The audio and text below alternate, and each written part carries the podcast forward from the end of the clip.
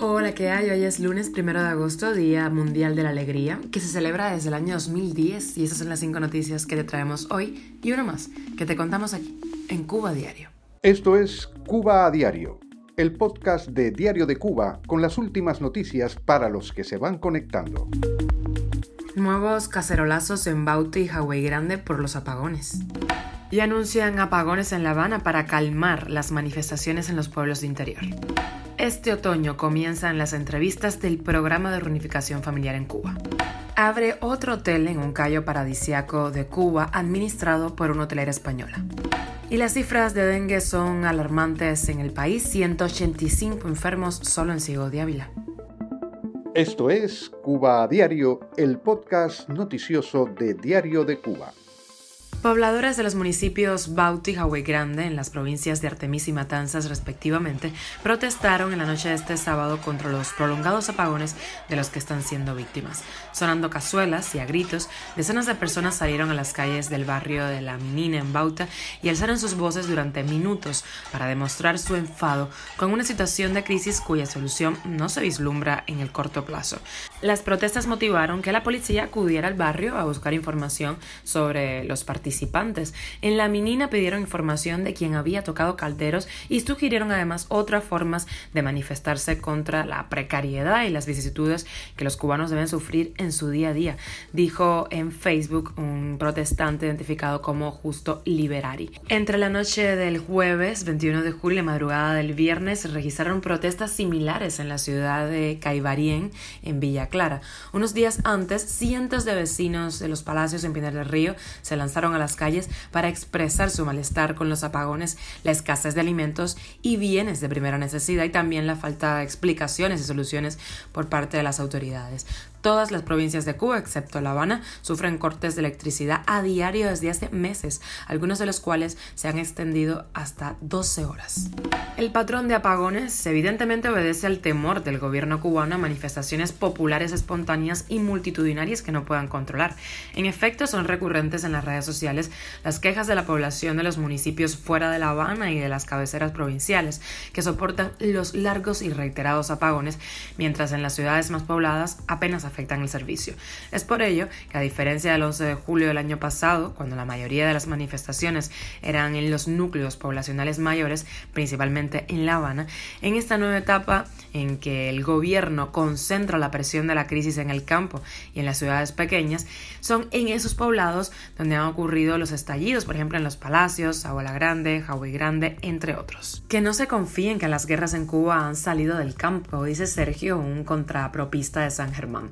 El gobierno parece haberse dado cuenta de que juega con fuego, castigando a los municipios del interior y mm, dándole privilegios a La Habana.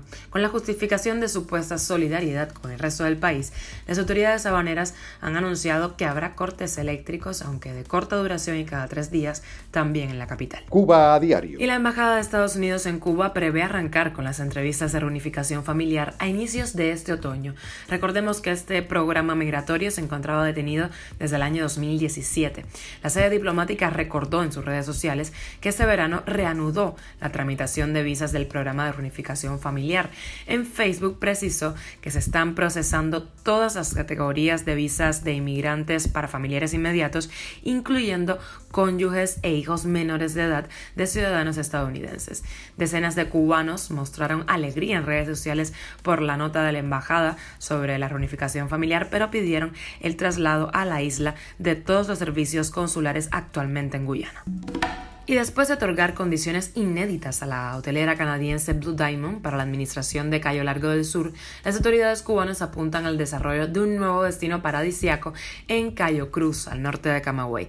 De acuerdo con la emisora Radio Cadena Gramonte, desde el primero de noviembre, inicio de la temporada alta del turismo en Cuba, estará listo el hotel Valentín Cayo Cruz, cinco estrellas por supuesto, que administra la empresa Valentín Hotel Group, cadena española, de hoteles con establecimientos en Mallorca, en España, Menorca, Cádiz, también España, México y Cuba. Valentín Cayo Cruz es la instalación más grande del enclave, tiene 546 habitaciones en calidad de todo incluido, solo para adultos. Las autoridades cubanas continúan ampliando las inversiones en zonas de ocio, mientras los cubanos sufren largos apagones, carencias de alimentos, medicamentos y toda clase de productos de primera necesidad. Cuba a diario. Y la crisis sanitaria causada por el dengue está al alza. Un total de 185 residentes en la provincia de Ciudad de Ávila están contagiados de dengue. Así lo informaron autoridades sanitarias que afrontan además escasez de equipamiento para realizar las pruebas diagnósticas.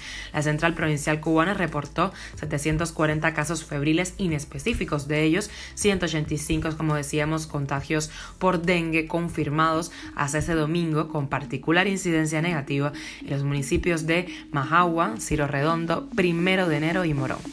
Y llegamos a la extra. Hace días comenzó la incertidumbre, la preocupación sobre dónde caerían los restos del enorme cohete chino de entre 5 y 9 toneladas que regresaría a Tierra de forma descontrolada, pues finalmente se estrellaron el sábado en el Océano Índico entre las islas Maldivas y Malasia, según las primeras estimaciones. No obstante, no se descarta que algunos fragmentos han impactado sobre zonas pobladas. Estaremos muy pendientes esa información. Esto es Cuba a Diario, el podcast noticioso de Diario de Cuba, dirigido por Wendy Lascano y producido por Raiza Fernández. Gracias por arrancar los lunes con nosotros y acompañarnos a lo largo de la semana. Recuerda que estamos contigo en Spotify, SoundCloud, Apple Podcast y Google Podcast, Telegram y nos puedes seguir en nuestras redes sociales. Puede caer por ahí algún corazón o nos ponemos bravos. Yo soy Wendy Lascano, te mando un beso enorme y que tengas un feliz lunes.